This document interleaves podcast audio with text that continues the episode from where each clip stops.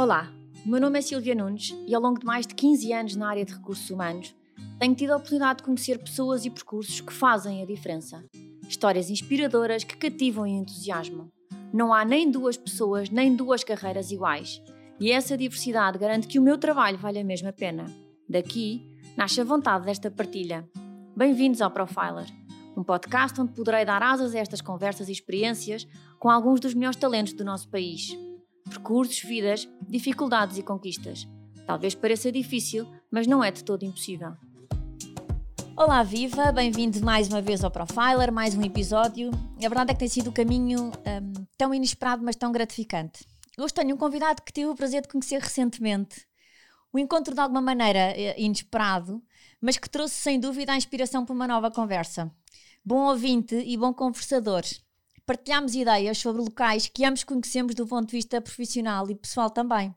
Sereno e atento, explica o seu caminho, que é muito, muito interessante, mas com imensa simplicidade. É um profissional aventureiro, mas com focos no centro do seu todo, que é a sua família.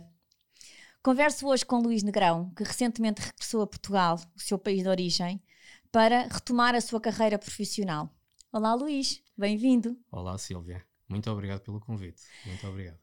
Obrigada eu, não só pela nossa conversa recente, que, que foi tão boa, mas também como uh, de uma forma assim, muito rápida e após essa nossa única, primeira e única conversa, prontamente uh, aceitou o meu convite para voltarmos a conversar, desta vez num formato que eu acho que fica, uh, porque honestamente eu acho que o percurso que fez e a maneira como foi gerindo tudo, e já lá vamos pouco a pouco, vai, vai ser mesmo um exemplo de inspiração de que, de que uma vez mais é possível, mas regressar ao nosso país faz sempre alguma diferença. A sua primeira hum, experiência académica foi na escola naval.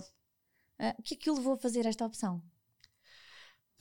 Um, bem, antes de mais eu quero agradecer o convite e é um prazer estar aqui hoje uh, e, e, fico muito contente de poder participar. Fico muito contente de poder participar. Uh, escola Naval. A Escola Naval um, vem essencialmente por uma influência familiar. O meu pai era oficial de Marinha, fez carreira na Marinha e, portanto, eu desde miúdo tive este contacto com, com o meu pai, ouvia as histórias das viagens, as histórias uh, que, tinha, que ele tinha vivido na Marinha e isso, de certa forma, foi-me influenciando ao longo da, da minha adolescência. E foi uma coisa que ficou presente, quer dizer, eu fui pensando em outras coisas que, que queria fazer mas de facto a história da, da Marinha ficou na, ficou na minha cabeça. E, e, de facto gostava muito também de viajar, uh, a Marinha permitia isso e dava essa oportunidade também. E aí podia ser uma experiência profissional com bastante multifacetada, porque a Marinha, para além da, da sua formação base que nos dá, uh, a pessoa acaba por fazer coisas muito diferentes e isso agradava-me. E isso é que me leva eh, quando chega a altura de, enfim, de concorrer à, à universidade, que eu também concorri, uh, de concorrer à Escola Naval e fazer todo o processo de entrada na Escola Naval, que é um, que é um processo longo, que para além da parte académica, depois tem muitas partes de psicotécnicos, muitas partes, muitos testes, tem muitos testes. Uh, lá consegui passar nas diferentes fases e, e, acabo, acabo por entrar em, em 88 na Escola Naval e na altura depois tomei a decisão de ir para a Escola Naval e não, não ir para, para, para a universidade. Portanto, fazer a universidade, neste caso, na Escola Naval. Eh, esse eh, lado dessa experiência académica é curioso, mas logo no início da sua escolaridade também teve uma pequena curiosidade. Sim, logo no início. Sim, bem, eu fui, antes, fazendo aqui um disclaimer, eu fui um, aluno absolutamente normal. Uh, mas de facto, quando comecei a escola, a primária, eu fiz a primária a minha mãe, a minha mãe é professora, hoje em dia reformada, e portanto, uh, por facto de ser professora, de vez em quando era colocada em sítios diferentes e isso levava-nos em alguns momentos uh, a não viver. Houve alguns períodos de tempo, alguns momentos que não vivemos aqui em Lisboa, vivemos uh, perto de Alenquer. E, e, eu fiz a primária numa escola perto de Alenquer e na primeira classe nesse tempo, a primeira classe era em conjunto com a segunda classe, portanto eu tinha os colegas da segunda classe ao meu lado. E o que aconteceu foi que a professora percebeu-se que, que eu acompanhava as perguntas da, da, segunda classe e as coisas da segunda classe, aquilo que se ia fazendo, E, e, quando chegou o final do ano, chamou os meus pais e disse: Bem, não faz muito sentido ele fazer a segunda classe, se calhar ele devia passar diretamente para a terceira classe. Depois, na altura, isto eu julgo que houve algum tipo de disposição ao, ao, ao, Ministério da Educação, isso acabou por ser aprovado e, portanto, eu dei um salto, passei da primeira para a terceira. E, e, e, assim foi, quer dizer, segui normalmente o meu percurso académico, um, um aluno absolutamente normal. Depois, curiosamente, quando eu entro para a Escola Naval, isso teve uma, teve, teve um, teve uma consequência que foi, eh, portanto, eu não era maior de idade, eu tinha 17 anos, Uh, isso para, para concorrer à universidade não, não tinha qualquer obstáculo, mas no caso concreto, a Escola Naval, uh, eu estava a concorrer à Escola Naval, mas a partir do momento em que eu entrasse, eu, era, eu entrava como militar. Portanto, apesar de ser a Academia da Marinha de Guerra Portuguesa, eu seria militar. E isso entra-se na qualidade de, de voluntário. E então aí tive que ser emancipado. Os meus pais tiveram que me emancipar porque era a única forma de eu poder assinar o papel e de, e de facto uh, entrar na escola naval. Essa, essa foi a curiosidade, mas, mas era um aluno absolutamente normal. Eu acho que foi, foi só, no, só, só no início da minha escolaridade que dei esse salto. Um, tínhamos combinado antes de, antes de, começarmos a gravar tratar-nos por tu e eu falhei ao início, mas agora já não me vou é, esquecer. É, Uh, o, o que é que o que é que de melhor retiraste dessa formação na Escola Naval? Ou seja, olhando hoje para trás, esse, essa formação académica, universitária, mas militar simultaneamente, o que é que fica para a vida dessa altura? Eu, eu acho que foi muito importante. Foi muito importante para mim. Há, há muitos clichês sobre e, e muitas ideias pré-concebidas sobre o meio militar, que, que, obviamente, como tudo na vida, tem as suas coisas boas e as coisas más. Mas a, a, a experiência da Escola Naval, uh, portanto, é uma academia que está em regime de internato, Uh, eu diria que as principais coisas que eu retirei foi a primeira uh, tem a ver com valores. A academia uh, foca muito um conjunto de valores que eu, que eu julgo que são válidos em qualquer contexto, que tem a ver com a camaradagem, a lealdade, o sentido de missão, o sentido de grupo. E isso é muito trabalhado ao longo dos, dos quatro anos da academia, quase todos os dias, de diferentes maneiras. E isso ficou para a vida. Isso ficou para a vida. E eu acho que isso é relevante quer no contexto profissional ou no contexto pessoal. Portanto, é sempre... São as chamadas soft skills que hoje em dia se dá mais valor do que nunca, não é? Exatamente, exatamente. Ou seja, é, é, é um. É, é, quer dizer, as academias acabam por ser uma escola de líderes, não é? Porque aquelas pessoas são as pessoas que depois, mais tarde, vão liderar homens e vão, vão estar à frente de, de missões. E, portanto, são pessoas que, em teoria, têm que estar preparadas para lidar com situações uh, que, se acontecerem num contexto real, podem ser até bastante de limite. E, e portanto, esses, esses, valores são muito importantes porque, porque ajudam de facto a, a, a gerir as diferentes situações. Primeiro foi com valores. De, a segunda, os outros, as outras aprendizagens que retirei têm mais a ver com a forma como está organizado e como trabalha o meio militar. Nós, quando entrávamos para a Escola Naval, portanto, para além da parte académica, nós, como eu dizia antes, nós, nós de facto éramos militares e éramos integrados em, em, missões. Portanto, eu, muitos fins de semana integrava missões da Marinha de fiscalização a bordo de navios ou de search and rescue ou outras missões. É? Que era um bocadinho um. Era, era, era, era digamos que, uma, um, um, pequeno olhar sobre aquilo que eu faria no futuro e de diferentes missões que nós faríamos no futuro. E aí permitiu ver, uma, uh, permitiu ver ao vivo e estar em contacto com a forma como o meio militar funciona, que tem muito a ver com planificação, com treinar, ou seja, repetir várias vezes uma coisa num, num contexto de, de, exercício que não é real, para que no momento em que de facto isso aconteça num contexto real, uh, de facto as coisas saiam rapidamente, saiam de forma instintiva, e isso, isso ficou, isso ficou. E eu acho que muito o conceito da planificação que é importante. Uh, o estilo de liderança é um estilo de liderança próximo, ao contrário do que as pessoas pensam, uh, que é muito autoritário. Sim, há, há, há, há hierarquias e, e, de alguma forma é autoritário em, em, determinadas circunstâncias, mas é uma liderança também muito próxima, porque quem lidera, normalmente num contexto real, precisa que aquelas pessoas que estão à sua volta uh, sejam um grupo e que substituam se acontecer alguma coisa. E portanto, essa liderança tem que ser muito próxima. E a terceira coisa foi com uh, o meio militar combina muito bem duas coisas: estratégia e execução. Há sempre estratégia, mas uh, prevalece sempre o pragmatismo. Há que executar e há que atingir um objetivo. Depois, mais tarde, alguém pode avaliar se tomámos a decisão certa, errada, uh, se o fizemos da melhor forma, mas, mas funciona muito dessa forma. E eu acho que estas coisas foram muito importantes depois meu, no meu percurso profissional e, e, e, concretamente a última que estava a falar, ou seja, de combinar bem a parte de estratégia e, e, depois executar, ou seja, haver uma preocupação balancear estas duas coisas, não me perder na estratégia ou não me perder só na execução. Portanto, essas duas coisas acho que são, são muito importantes. Conciliadas. Entra depois aí um, um, um complemento de gestão. Fazia falta esse, esse lado para crescer à Escola Naval? Sim, eu, eh, enfim, depois no final da escola naval uh, acontece um momento em que se começam a falar um bocadinho como é que se tinham que. iriam ser reestruturadas no futuro as Forças Armadas, e portanto esse momento foi, foi um momento em que me pareceu que provavelmente o futuro, não sei se seria tão, uh, tão cor-de-rosa como eu pensava. E eu tomo a decisão de, de facto, quando termino a escola naval, de não prosseguir a carreira militar e a, e, a Escola Naval dava-me um, uma licenciatura em Ciências Sociomilitares. E embora eu tivesse, na, na Escola Naval, tivesse enverdado por uma especialização em Administração Naval, que era essencialmente mais contabilidade pública, mais finanças públicas.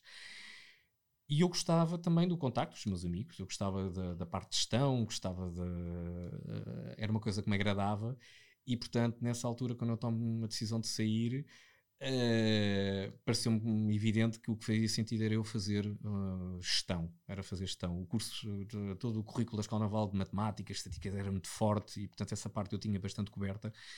E, portanto, agradava-me a parte de gestão e, na altura, surgiu uma ideia da, da, da Universidade Católica uh, e foquei muito, foquei muito em tudo o que era marketing, gestão de marcas, tudo aquilo que tivesse à volta deste mundo.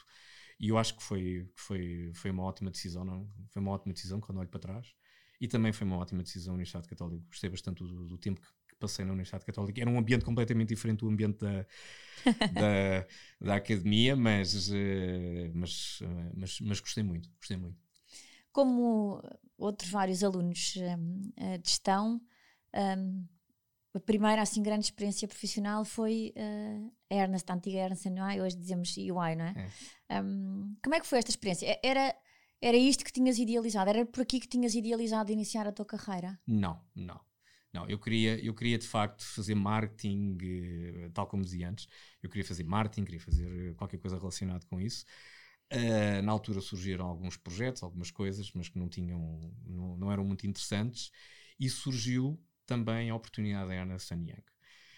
E, e, na altura foi um bocadinho, quer dizer, foi também um, o conselho que na altura também tive do, dos meus pais e, e, também quando olhei para, para, para aquilo que a Ernest Young nos podia, me podia oferecer, uh, era uma multinacional, era uma escola grande, com nome, e, e, eu decidi, enfim, eu gostava de números e eu pensei, ok, vamos experimentar, vamos experimentar mas, mas rapidamente apercebi-me que não era aquilo que eu queria fazer. uh,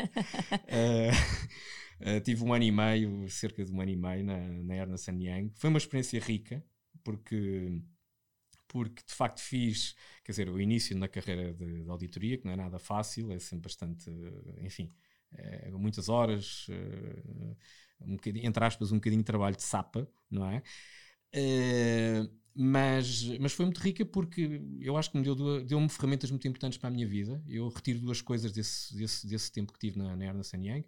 Um, uh, movimentar-me bem numa, numa conta de resultados, que foi muito importante para mim mais tarde na minha carreira, quando, quando era diretor-geral, e portanto precisava de saber de facto o que é que, o que, é que estava na conta de resultados e poder ter uma conversa, uh, digamos quase de, de igual para igual com o CFO. É? E aí aprendi o que, é que eram as áreas críticas, o que é que era importante ter controle, isso, isso, isso, isso ficou-me. Também era uma altura em que a auditoria estava a mudar, começava-se a falar muito de processos de controle, etc. E portanto tive um bocadinho contato com isso, e isso foi muito importante para mais tarde na minha carreira profissional. E tive a minha primeira, o meu primeiro contacto com, com uma experiência internacional em ambiente, em ambiente profissional. Eu, ao fim de cerca de um ano, a Ernest convidam-me para fazer um trabalho em Angola. Eu tive duas ou três vezes depois né, em Angola.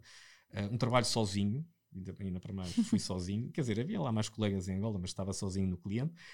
E isto foi, no, foi em 90 e 96, 97, portanto, quer dizer, ainda havia um bocadinho de guerra civil no norte de Angola, em Cabinda, e à noite em Luanda só, ainda só havia tiros e tal. Portanto, aquilo era assim um contexto assim um bocadinho, um bocadinho diferente, mas, mas foi muito interessante, quer dizer, tenho, recordo com, recordo com, uh, recordo com muito, com muito carinho esse, esse tempo, porque me deu, deu uma, uma ótima experiência, eh, e, e, algumas aventuras, algumas aventuras em Angola. Porque depois vais enverdar de facto um, uma área que estávamos a bocadinho de falar, as marcas, o marketing, não é? Porque a mudança é muito radical. Eu acho que pode parecer muito radical, mas depois há uma série de coisas que se conjugam, acho eu, e já, e já vais certamente explicar isso, que é a mudança para o grande consumo, para uma função de brand manager na Enkel, que acaba por ser assim uh, o, o, início de uma carreira extraordinária dentro da Enkel.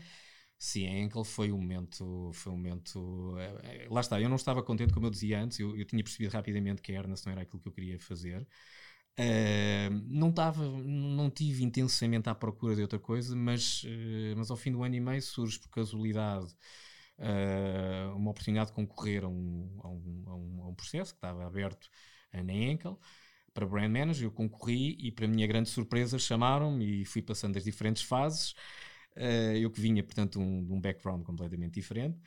Uh, e na altura o, a pessoa que me contratou era um, era um o, Juan Pablo, o Juan Pablo Slava, um, um, um, espanhol, e que acreditou em mim, contratou-me. Ainda hoje não sei bem porquê, mas, mas, mas ainda bem, ainda bem, uh, uh, contratou-me e, e comecei para uma função que era a função de brand manager, que era, era de facto em que ele dava muita autonomia, dava muita autonomia, portanto eu entrei num mundo completamente diferente, em, para responsável de, de, duas marcas que faziam, não eram super estratégicas, mas eram marcas que faziam muito volume, e, e de facto foi, foram dadas as ferramentas todas, portanto eu tinha, eu controlava o budget, eu tomava as decisões, eu fazia tudo, e, e, de facto foi, foi uma mudança bastante radical. Uh, o início, uh, quer dizer, foi necessário adaptação, porque, porque de facto não estava habituado a toda essa autonomia.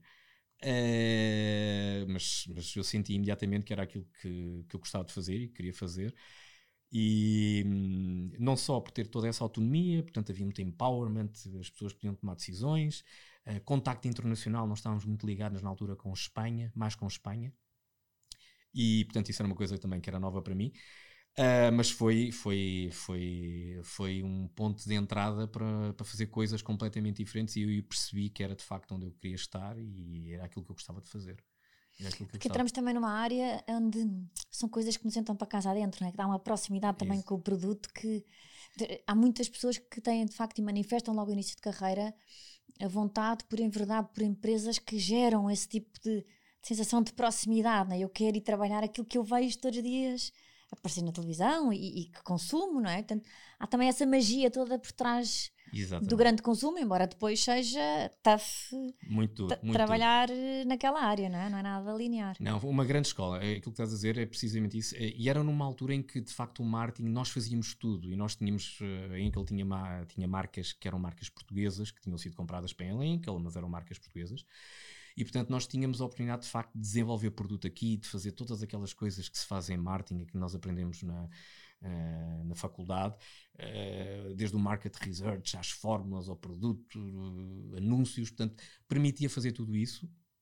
E foi de facto uma viagem foi uma viagem fabulosa porque depois, depois tive, tive a oportunidade de trabalhar com outras marcas a oportunidade de lançar até marcas novas em Portugal e entrar com segmentos que não existiam Uh, uma grande escola, porque a Enkel era uma empresa, uma empresa de origem alemã, tudo também bastante planificado uh, e com muita informação, portanto, era, era, portanto foi, foi uma escola muito grande e que dava um background muito importante para aquilo que poderia fazer no futuro, né, em termos de carreira profissional.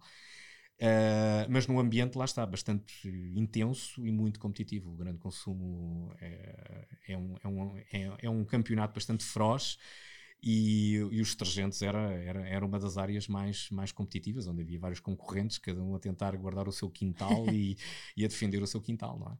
Mas foram mais de 14 anos de carreira, marketing manager, NAM, sales operations manager e finalmente diretor, diretor comercial. Quais é que achas que são de facto eh, os grandes desafios de um diretor comercial num mercado como esse que acabas de descrever? Com uma, uma concorrência feroz, sempre a mudar, muito dependente da, da venda do dia, do, do, do, tipo de consumidor a cada momento. Quais é que achas que são os grandes desafios de um diretor comercial no grande consumo? Eu, uh, bem, eu se calhar antes de responder isso, posso só fazer um comentário. Eu, eu, eu, tive muitos anos em marketing e depois, a certa altura, eu quis ir para vendas, porque eu claramente percebi que uh, as vendas começavam a ter uma preponderância muito grande notava-se claramente isso. Uh, agradava-me o imediatismo das vendas, porque as vendas a pessoa tem que gerir muito mais o dia a dia, há, muito mais a pressão de fechar um mês. Uh, eu ia tendo contacto com os clientes e agradava-me conhecer esse mundo, embora quer dizer, de vocação não fosse o, o típico comercial ou o típico vendedor, não é? E, portanto, faço essa passagem pelas vendas, em que faço coisas diferentes, num período em também que, que a distribuição tinha mudado um bocadinho, porque tinha aparecido o, o discount, o hard discount, tinha aparecido o Lidl, uma, uma fase em que o Pingo Doce também queria ser, uh, tinha um, um, posicionamento mais discounter, e, e portanto, isso deu-me deu uma certa bagagem nas vendas. E depois, mais tarde, surge a oportunidade da direção comercial. Eu acho que o grande desafio de, numa direção comercial, uh, na minha opinião, há, há três coisas. Uh, a primeira é que tem que haver estratégia. E a estratégia na direção comercial normalmente passa eh, por, eu acho que passa por duas coisas, passa pela gestão do portfólio de marcas que tem, mas também pela gestão do portfólio de clientes. E estas duas coisas cruzam-se. Uh, e, se, e se não for bem feito, uh, isso pode gerar problemas mais tarde. Pode-se ficar refém de um cliente, ou pode-se ficar refém de uma marca, uh, e isso, isso pode ter consequências mais, mais à frente. A segunda é sempre a dicotomia entre duas coisas: é, é o longo prazo e o curto prazo. Quem está na área comercial tem a pressão para fechar o mês, tem uma pressão de objetivos, e portanto o curto prazo uh, está sempre aí, está sempre muito perto. Uh, mas é preciso ter uma estratégia, é preciso ter uma visão de longo prazo e não comprometer determinado tipo de coisas que, que mais tarde ou mais cedo nos vão bater à porta. E nessa altura, se calhar, uh, de forma irreversível, porque vão ser mais, mais difíceis de, de resolver. Uh, portanto, eu, eu, julgo que essas são as grandes, são, são, são os grandes desafios, porque uma boa direção comercial, e, e, eu julgo que isso vi ao longo dos anos, não só quando eu era diretor comercial, mas mais tarde quando tive pessoas a, a trabalharem comigo, que eram os diretores comerciais, Uh, eu acho que passa muito por um crescimento sustentado e rentável, ou seja, o, o chavão internacional, o profitable growth, ou seja, que de facto a pessoa é capaz de fazer crescer o negócio, mas de uma forma rentável e duradoura, e que isso não não não vai mais à frente não vai não vai ter um não vai abrir uma gaveta e, e como costumava dizer um, um chefe que eu tive uh, sai um crocodilo sai um crocodilo e, e de repente há, há, um problema grave para resolver não é eu acho que essas são, são, são, são, as grandes, são os grandes desafios. Obviamente, construir uma boa equipa e ter uma boa equipa que, que trabalhe e que, e que vive isto, não é? E que, e que faz. Uh, que faz isto precisamente que eu estava a dizer, porque no fim e ao cabo não é o diretor comercial que o faz, é a equipa que trabalha com o diretor comercial e que, e que segue essa, essa, essa linha de orientação, não é?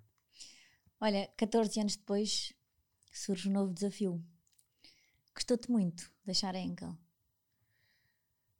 Sim, não.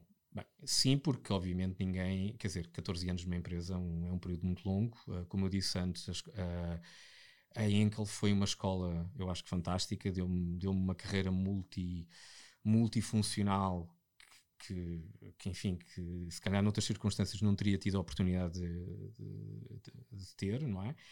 Uh, e de facto, quando a pessoa está há 15 anos numa organização, uh, e cresce nessa organização, conhece bem as pessoas, tem o seu networking, sente-se em casa e está confortável, está na sua zona de conforto e, portanto, sabe perfeitamente uh, como se mover dentro da sua própria casa. Quando se toma a decisão de sair, uh, portanto, tudo isso desaparece, não é? Tudo isso desaparece e entra-se numa nova casa e é preciso começar do zero, não é? E é preciso que também que essa nova casa depois nós nos sintamos em casa também, não é? Nós não sabemos, isso não sabemos, não é? Mas eh, foi difícil, mas eu acho que era, era, é, é, era o momento certo para o fazer. Eu já tinha alguns anos de 14, 15 anos na Enkel, 14, 15 anos de grande consumo e, estava a chegar um momento que eu achava que eu gostava de experimentar uma coisa diferente, gostava de experimentar um, um negócio diferente, uma indústria diferente E, e surgiu uma oportunidade, surgiu essa, surgiu essa oportunidade uh, e, e, eu pensei, bem, uh, eu acho que este é o momento para experimentar. Uh, se não correr bem, eu posso sempre mais tarde voltar ao grande consumo e procurar outra coisa diferente, não é? E, e, foi isso que fiz, e foi isso que fiz. Também era eh, uma progressão de carreira, não é? Ias para a Safil ser diretor-geral de Portugal. Sim, sim. Mas, mas curiosamente a Enkel ofereceu-me isso. Eu não, no dia em que, no dia foi, eu acho que nunca disse isto, não disse isto a muita gente, mas uh, curiosamente quando, quando, eu, quando eu disse à Enkel que, que ia sair e portanto tinha, tinha, outro, tinha outra... Uh, tinha outra oportunidade, tinha uma oportunidade diferente. Uh, nessa altura, de facto, deram-me deram ofereceram uma posição de diretor-geral e eu, na altura, disse: uh, agradeço, é, é, isso que eu quero fazer, é uma das coisas que eu quero fazer. Mas eu agora já, já aceitei este projeto e, e, não é só por facto de ser uma posição de diretor-geral, era porque eu, eu, de facto queria experimentar uma coisa também diferente. E foi isso que fiz, e foi isso que fiz. Uh, e não olho para trás e vamos, vamos para a Sáfil. Olha, ficaste com a responsabilidade de Portugal, mas depois muito rapidamente ficaste com a responsabilidade ibérica. Foste para Madrid. Sim, sim. As coisas correram, quer dizer, eu vim para Portugal, era, era, era fazer, um, era fazer um, de facto uma reconfiguração do negócio aqui e as coisas correram bem, as coisas correram bem. Uh, eu acho que também tive muita sorte com as pessoas que tinha na empresa e pessoas que, que quiseram que estavam muito interessadas em dar a volta ao negócio e que as coisas corressem bem. E, portanto, uh, surgiu a oportunidade de eu ficar com responsabilidade ibérica. Uh, e, e, digamos que o negócio ibérico, ele, o negócio já estava bastante interligado, era um negócio que estava bastante interligado, e portanto aquilo que, aquilo que tinha acontecido em Portugal, uh, de certa forma, uh, era preciso também fazer em Espanha, e portanto surgiu esta, esta oportunidade de, de, de fazer a gestão ibérica e, e, obviamente que não olha para trás porque eu, eu gostava da ideia de, de, fazer uma carreira internacional, era uma coisa que, que tinha sido falada ao longo dos meus anos na, na, na Enkel, por variedíssimas razões surgiram sempre projetos diferentes que colocaram isso em segundo plano. E, e, obviamente que, quer dizer, a oportunidade de, de, gerir o negócio ibérico era, era, era muito interessante e era, e era, e era, e era, era uma coisa que eu não podia recusar, obviamente. Um, muitas vezes associamos o, o, tema da carreira internacional, quando estamos ali numa idade que vamos para fora. Tu iniciaste a tua carreira internacional, não me vais levar a mal a dizer isto, numa, numa idade que já pensamos, já, se calhar já temos que pensar duas vezes, que já toda uma estrutura um, que pesa mais, não é? Um, achas que vamos sempre a tempo? Achas que isso para ti nunca foi uma condicionante? Não, eu acho que vamos sempre a tempo, sem dúvida alguma. Eu acho que uh, eu acho que nós devemos prosseguir os nossos sonhos. Uh, eu simplesmente acho que há pessoas que o fazem de uma forma mais, se calhar, espontânea e destemida. Uh, acho que há outras pessoas que o fazem, se calhar, de uma forma mais planeada e, e quando sentem que, esse é o momento certo. Uh, eu julgo que no meu caso aconteceu na, no segundo momento. Uh, aconteceu no segundo, na, na, ou seja, foi de uma forma mais, quer dizer, não foi planeada, mas foi numa, num momento em que eu, quer dizer, surgiu a oportunidade e eu julgo que fazia todo o sentido, porque era uma coisa que eu queria fazer e uma coisa que eu, que eu tinha, que eu ambicionava. E, e, eu penso que não há idade para isso, isso foi aos 39, 40 anos. Uh, eu acho que não, a idade não é a idade não, não deve ser um, um obstáculo uh, para nós uh, perseguirmos os nossos sonhos, de forma alguma. De forma alguma. E é tão verdade que de Madrid foste para Hong Kong, de Hong Kong para Xangai, isto tudo em 4 anos. É Como verdade. é que é esta aventura? Como é que se dá esta aventura? Isso foi, foi uma grande aventura e eu acho que foi, foi uma coisa fantástica. Uh, eu estava em Madrid, eu tive, tive em Madrid cerca de oito meses, as coisas estavam a correr bem e eu, eu, eu, eu, inclusivamente nunca me cheguei a localizar em Madrid, portanto eu fazia o famoso commuting, ou seja, vivia num hotel durante a semana, uh, o voo da TAP das seis e meia da manhã era o autocarro para ir para 6h40, sei bem. 6h40 era para, para Madrid e, e, e, a minha mulher, curiosamente, estava na situação inversa. A minha mulher também tinha uma responsabilidade ibérica, mas ela estava baseada em Lisboa e, portanto, eu vivia durante a semana em, em, em Madrid e ao fim de semana estava em, estava em Lisboa. E, e cerca de seis meses depois de estar neste, digamos que nesta uh, nesta rotina, eu comecei de facto à procura de uma, de, um, de uma casa em Madrid. A minha mulher, entretanto, ia encontrar uma solução para, também para ficar localizada em Madrid. E, e, de repente, quer dizer, a CEO telefona-me e, e faz-me uma oferta uh, única, não é? Havia uma posição de, de responsável da Asia Pacífica, numa posição de VP para, para gerir gerir 13 países, um headquarter, enfim, a Ásia, que era um local que nós gostávamos muito, eu e a minha mulher viajámos bastante e, e já conhecíamos relativamente bem a Ásia. E eu pensei, bem, o comboio só para uma vez para este tipo de coisas, não é? A maneira que uh, agarrei, agarrei a oportunidade, falei com a minha mulher, nós decidimos, é pá, vamos, vamos, isto, isto é uma oportunidade única. E fomos para Hong Kong, uh, onde tive cerca de um ano e meio, pouco mais de um ano e meio. Uh, tinha uma responsabilidade enorme, viajava imenso, responsável, tínhamos, nós tínhamos empresa, tínhamos uma subsidiária no Japão, na Coreia do Sul, em Singapura, em, na Austrália, na Índia, e portanto eh, era, uma, era de facto uma realidade completamente diferente, era, um, era, um, era, um, era de facto um desafio completamente diferente, uh, num ambiente muito multicultural. Uh, Hong Kong, de facto, era, é, era, nesse momento uma janela para, para a Ásia. E, e, portanto era, um, era de facto um, um, um, mundo completamente diferente. Foi uma experiência fabulosa. Uh, também conheci no momento em que nasce a nossa primeira filha, portanto nasceu em Hong Kong, e portanto Hong Kong terá sempre também uhum. uh, esse, essa, essa recordação. Uh, mais tarde existe a oportunidade, sou convidado para ir para aquilo que se denominava a Greater China, portanto que era a combinação da, da China, Taiwan e, e, e Hong Kong. Que era um negócio muito importante e que era preciso ter lá, era preciso, eh, havia um projeto muito importante, e nós mudamos-nos para Xangai. Felizmente foi depois de Hong Kong, porque Hong Kong deu-nos, digamos que foi, digamos que o soft landing na Ásia, uh, porque Xangai é um ambiente diferente, portanto a China, portanto é uma experiência de Ásia completamente diferente, mais, mais complexa, não é? Uh, a China é um continente, uh, quer dizer, maior que a, que a Europa, portanto é, é, é, é, de facto um país imenso. Um, mas foi também uma experiência, uma experiência brutal porque de facto ambiente, a multiculturalidade das pessoas que trabalhavam comigo, a, a adaptação à cultura, à cultura chinesa, que é uma cultura muito, muito, muito própria, uh, são, uma, são uma, eu acho que são, são uma experiência de vida. Uh, aí também nasce a nossa, a nossa segunda filha. Uh, e, e, quer dizer, a partir desse momento, uh, todos esses anos na Ásia permitiram-nos uh, conhecer a Ásia de les a les.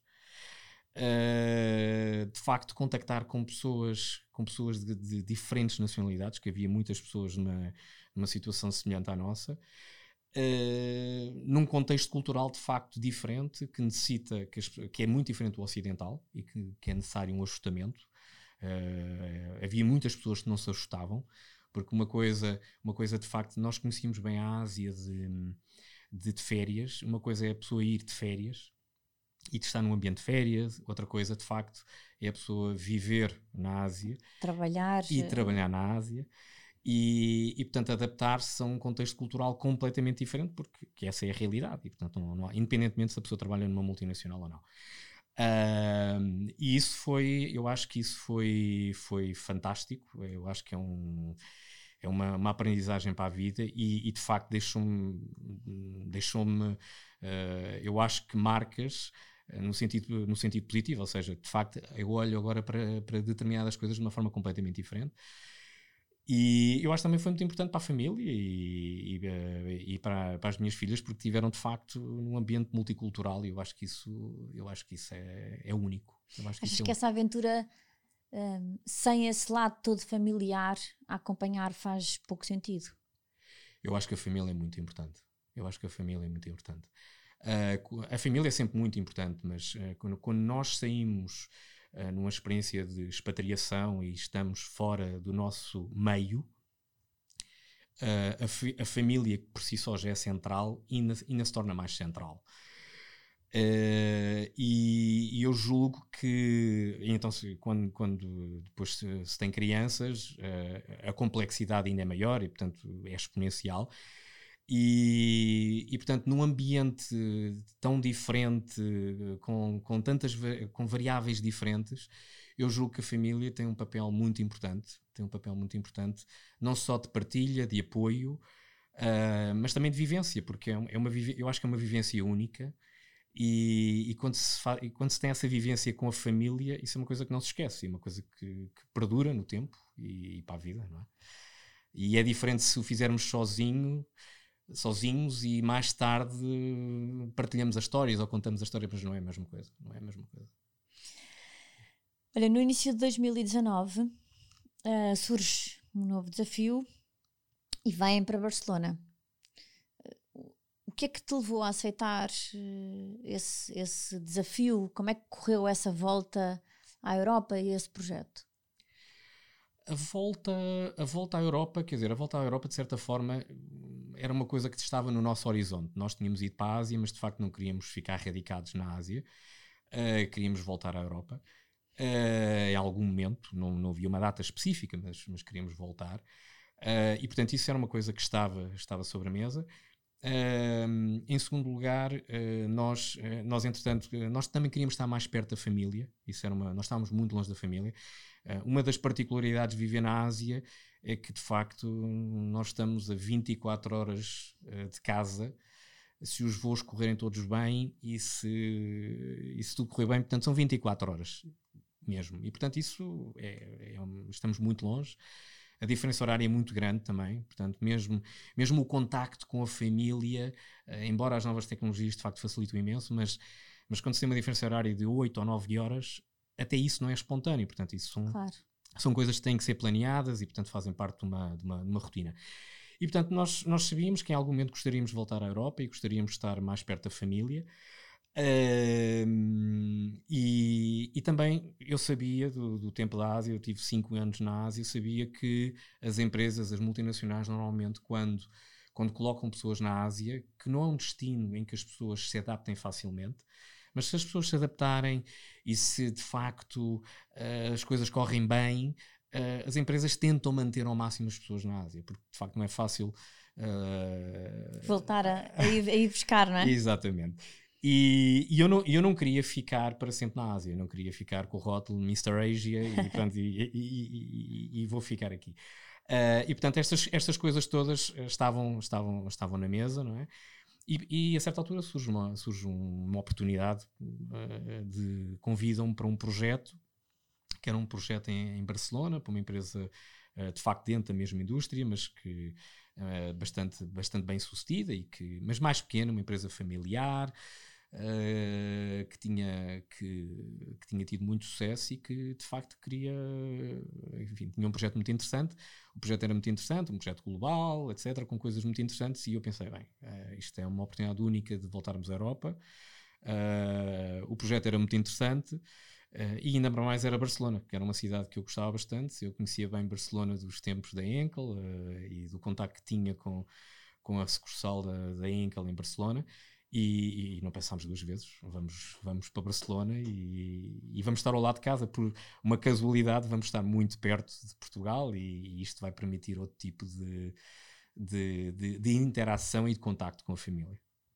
Como é que acabou por correr esse projeto? Porque recentemente regressaste a Portugal. O projeto, quer dizer, no final não correu bem. no final não correu bem, para ser muito sincero. Uh, o projeto era um projeto, de facto, de, de, de um startup que começou há cerca de 20 anos, muito bem sucedido. Uma empresa muito bem sucedida e eu julgo que, que, poderá ter muito sucesso.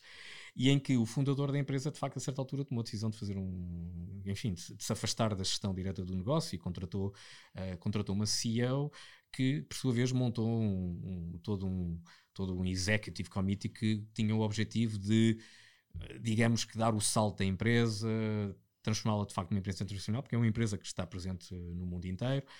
E, e de dar-lhe outra dimensão, enfim, uma, uma, coisa muito interessante, um projeto muito interessante. Uh, o que aconteceu foi que, passado poucos meses de eu estar na empresa, o fundador voltou e de repente, uh, digamos que uh, destituiu destituiu a CEO e destituiu grande parte desse executive committee e fiquei eu e ficou outra pessoa com, com o fundador e, a certa altura, quer dizer, O projeto tive mais um, um quase um ano, diria eu.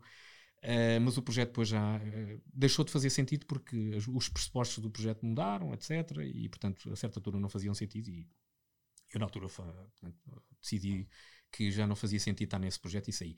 Uh, mas retém coisas boas. eu acho que fizeram coisas boas nesse projeto e acima de tudo deu-me deu uma oportunidade de contactar com uma geografia que eu não que eu de facto do ponto de vista profissional não tinha não tinha muito contacto foi com os Estados Unidos e Estados Unidos e Canadá que era uma geografia que de facto que eu não, nunca tinha trabalhado diretamente e durante durante esse período de facto trabalhei muito havia muito negócio nesse, nessas geografias. E, foi muito interessante e foi, e foi a primeira vez na minha vida que tive contacto com, com um negócio uh, um negócio de, de cariz familiar que era uma coisa que eu nunca tinha tido Uh, e portanto, obviamente que retiro, retiro coisas boas uh, do retiro, obviamente, coisas boas do projeto. Simplesmente os pressupostos e a direção que o, que o projeto levou não, não era aquela que, que, inicialmente estava sobre a mesa e não fazia sentido, e por isso, enfim, acabei por sair. Acabei por sair.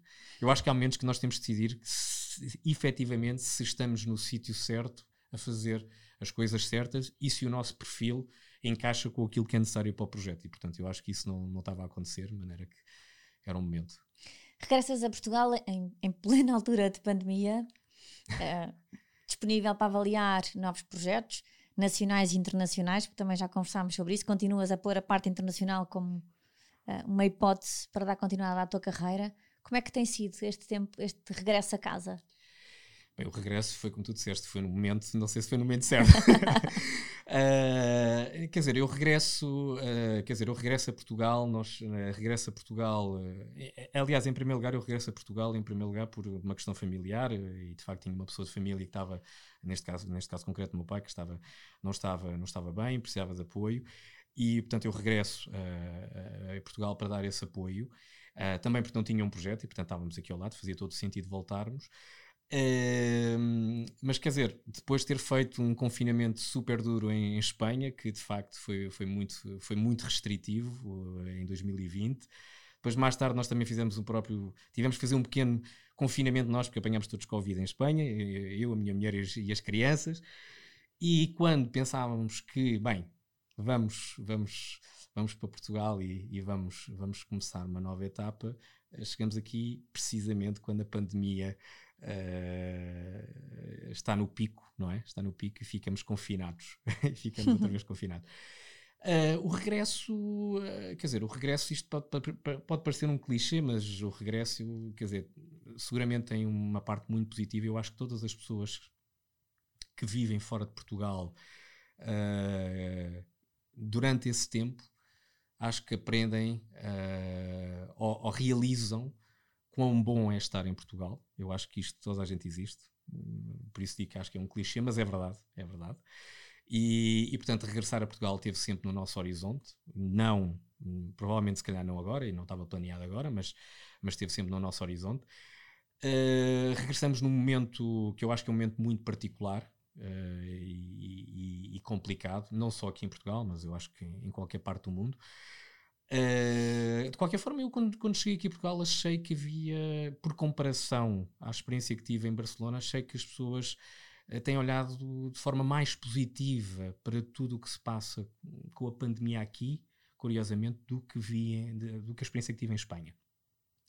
Mas é um contexto super complicado. Uh, eu acho que há de facto muita, muita ansiedade, acho que há muita cautela, muita prudência. Uh, mas eu acho que hum, eu acho que as coisas têm que continuar a andar. E portanto uh, há uma pandemia uh, eventualmente as coisas vão ficar melhores porque há vacinas enfim porque há todo um conjunto de coisas que nos levam a crer que vão estar melhores. Mas mesmo que não fosse esse o caso eu julgo que é uma inevitabilidade que as coisas vão ter que continuar a andar. E portanto eu julgo que as pessoas têm que andar para a frente e têm que, têm que ter uma atitude positiva e têm que se adaptar. Eu acho que é muito importante, a realidade vai ser diferente, a pandemia vai deixar uma realidade diferente, não sabemos bem que tipo de realidade, seguramente com, com coisas diferentes, mas, eh, mas eu acho que todos nós temos que andar para a frente e, e, e temos que aceitar que essa é a realidade. Com olhos postos no próximo projeto que possa surgir, não é, Liz? Claro que sim, claro que sim. Uh, há muita coisa para fazer. Há muita coisa para fazer e eu acho que acho que o novo mundo uh, que está pela nossa frente depois da pandemia, acho que vai ter muitas oportunidades. Não vai ser igual, precisamente igual, e eu acho que vai haver muitas oportunidades. Luís, qual é que achas que foi o obstáculo que tiveste mais eh, difícil de ultrapassar? Aquele que te pareceu francamente difícil, mas que no final não foi de todo impossível? Eu. Obstáculo, obstáculo em concreto, não sei se houve algum. Eu acho que há uma coisa que eu, infelizmente, em termos profissionais, já fiz várias vezes. Tive que, tive que o fazer várias vezes e que eu acho que nunca é fácil de fazer e que, que é uma coisa que sempre custa sempre muito, que são reestruturações ou reconfigurações de negócio que ao longo da minha carreira profissional tive que fazer várias vezes, algumas delas com uma dimensão bastante significativa, e, e isso é sempre muito difícil de fazer porque, uh, independentemente dos pressupostos, independentemente das razões que estão por trás da, da, da necessidade de o fazer, uh, quando o fazemos, isso tem um impacto na vida das pessoas, um impacto concreto, não é? Das pessoas que são afetadas, tem um impacto muito concreto na, nas organizações, Uh, e portanto, uh, isso é uma coisa que perdura no tempo, não é uma coisa que, que se executa em, em, uma semana ou duas semanas, ou um mês ou dois meses e, e já passou. Não, uh, isso tem um tempo, tem um tempo. E, e, isso é uma coisa que sempre que eu tive que fazer me custou bastante, eh, custou, custou no sentido em que tem que se o fazer de uma forma uh, com critérios de objetividade e de racionalidade para que, para que seja o mais transparente e equitativo possível. Sendo que isto é difícil, é, é, é claro. é fácil de dizer, mas é, é, difícil de fazer e é difícil que seja de facto feito, feito de uma forma muito objetiva. E portanto, isso é sempre, sempre que isso está sobre a mesa, independentemente se é muito. tem uma dimensão muito grande ou se tem uma dimensão pequena, uh, eu acho que é sempre difícil de fazer e, e, é uma coisa que, que, tira sempre algumas horas de sono e que e não é só no momento em que se faz, é em outros momentos mais à frente. Vai deixando marcas, não é? Também. Vai deixando, vai deixando marcas e, não nos esquecemos. E não nos esquecemos. Luís, obrigada, muito, muito obrigada uh, por esta partilha. Um, fiquei, fiquei mesmo contente quando nos conhecemos e, e, no próprio momento achei que tínhamos que nos sentar aqui para, para voltar a conversar. Uh, agora vou seguramente continuar a acompanhar esta, esta tua carreira de sucesso e provavelmente que vai continuar a ser pelo mundo. Um, eu acho que o teu exemplo mostra claramente que vamos sempre a tempo de concretizar as nossas intenções, as nossas vontades e mesmo talvez parecendo difícil, não é de todo impossível. Obrigada, Luís. Muito obrigado, Silvia. Muito obrigado pelo convite e foi um prazer estar aqui. Muito obrigado.